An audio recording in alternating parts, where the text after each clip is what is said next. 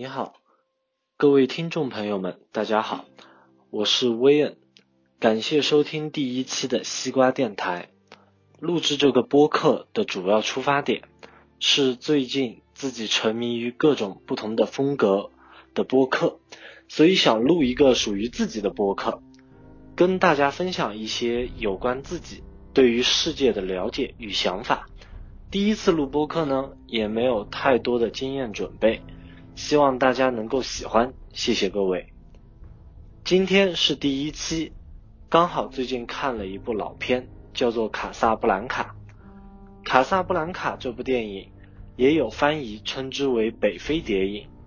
由于卡萨布兰卡的名称更加有名，后面我都会称之为卡萨布兰卡，所以今天就决定跟大家分享一下有关卡萨布兰卡背后的一些故事与想法。作为一部经典的老电影，想必各位听众都看过或有所耳闻。作为好莱坞在第二次世界大战期间拍摄的一部经典爱情片，本片的大致剧情是讲述了当时二战期间德国闪击法国后，法国投降，德国扶植了一个傀儡政权，称之为维希法国。大量在欧洲想逃亡的人，并不是可以直接从欧洲逃亡到美国。此时，一条横跨欧洲和北非的逃亡路线摆在了欧洲的逃亡者面前，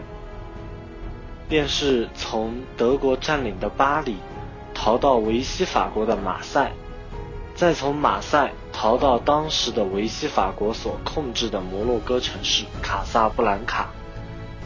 有能力的人便可以在卡萨布兰卡拿到通行证后去往美国，而很多人却只能滞留在卡萨布兰卡。因此，卡萨布兰卡这座城市也变成了一座各方势力斗智斗勇的舞台。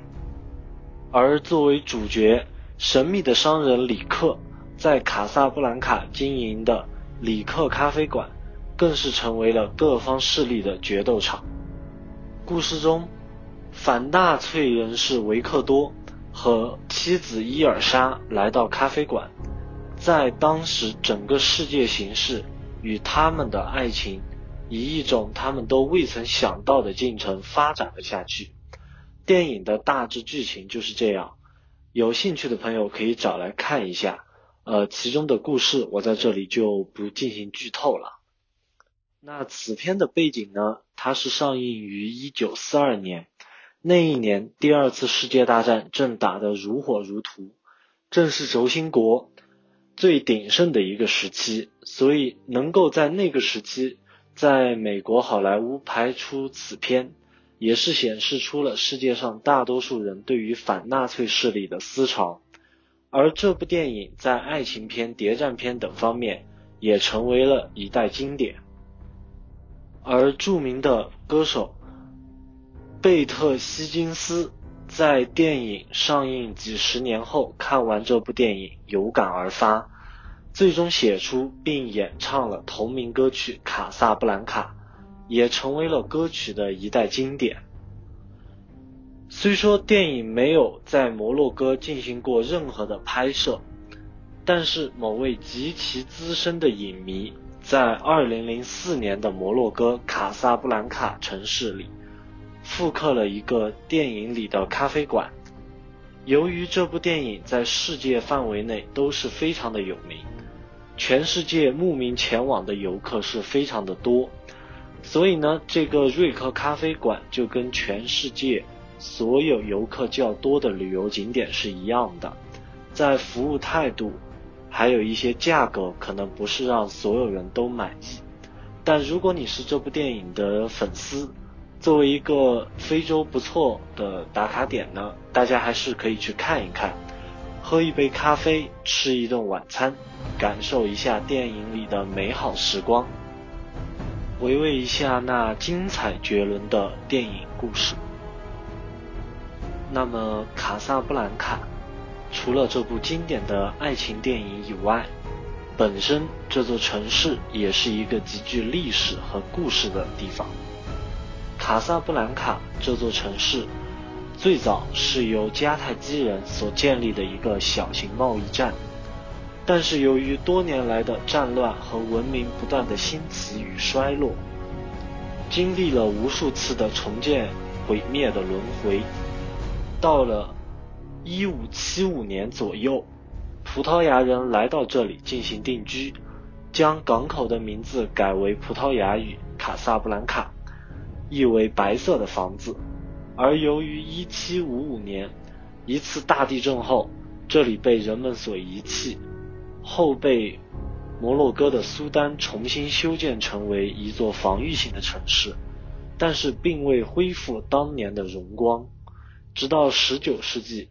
随着欧洲不断的兴起，对于摩洛哥的原材料需求量不断扩大，大量离摩洛哥较近的西班牙商人重新回到了这里。将原本这个已经衰落的城市重新又改改回了卡萨布兰卡这个名字，而到了一九一二年，摩洛哥成为了法国殖民地。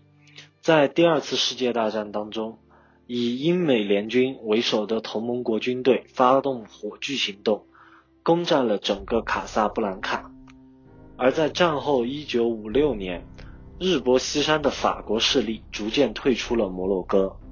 现代社会的卡萨布兰卡人口约为二百九十万人，拥有摩洛哥全国百分之七十的现代工业，也是现在摩洛哥最大的城市与最主要的港口，是摩洛哥现在的商业中心，其地位便相当于我们的上海。那卡萨布兰卡作为一个历史悠久的城市。除了里克咖啡馆以外，也有许多值得一去的地方。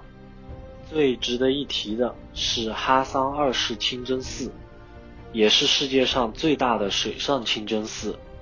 是已故的前国王哈桑二世为了庆祝自己六十岁的生日而进行建造。此清真寺建造在大西洋海岸上，耗资约六亿美元左右。在一九八六年七月十二日开始动工，一九九三年八月三十日竣工。其建筑面积为两万平方米，可容纳十万人做礼拜，所以这么大的规模也是世界上第三大清真寺，非洲第一大的清真寺，也是去摩洛哥以及去到摩洛哥卡萨布兰卡。最值得打卡的旅游景点之一，还有一个值得去的地方，便是马若雷勒花园。花园于1924年建造，1947年开始对公众开放。1962年，知名的圣罗兰先生买下了这个花园。在2008年，圣罗兰先生过世以后，在花园建立起了 YSL 的纪念柱。作为一个色彩丰富的世界级网红打卡点，以及这里拥有 YSL 的一个博物馆，如果你是一个 YSL 的死忠粉，或是对时尚界的大师充满好奇，哪怕只是一个想在这美丽的地方拍照的人，都建议来一趟这个马若雷勒花园进行参观。那么，整个卡萨布兰卡整体的观感和体验也很难在这一个十多分钟的播客里面说完。那么，随着疫情的结束之后呢，那希望各位听友如果有机会可以亲自去一趟摩洛哥，去卡萨布兰卡体验一下当地的风土人情。那么，第一期节目就到这里了。第一期节目呢，那个可能有很多地方不足，那也是我本人的一个新的尝试，也欢迎各位朋友们的指正。那谢谢各位的收听，我们下期节目再见，拜拜。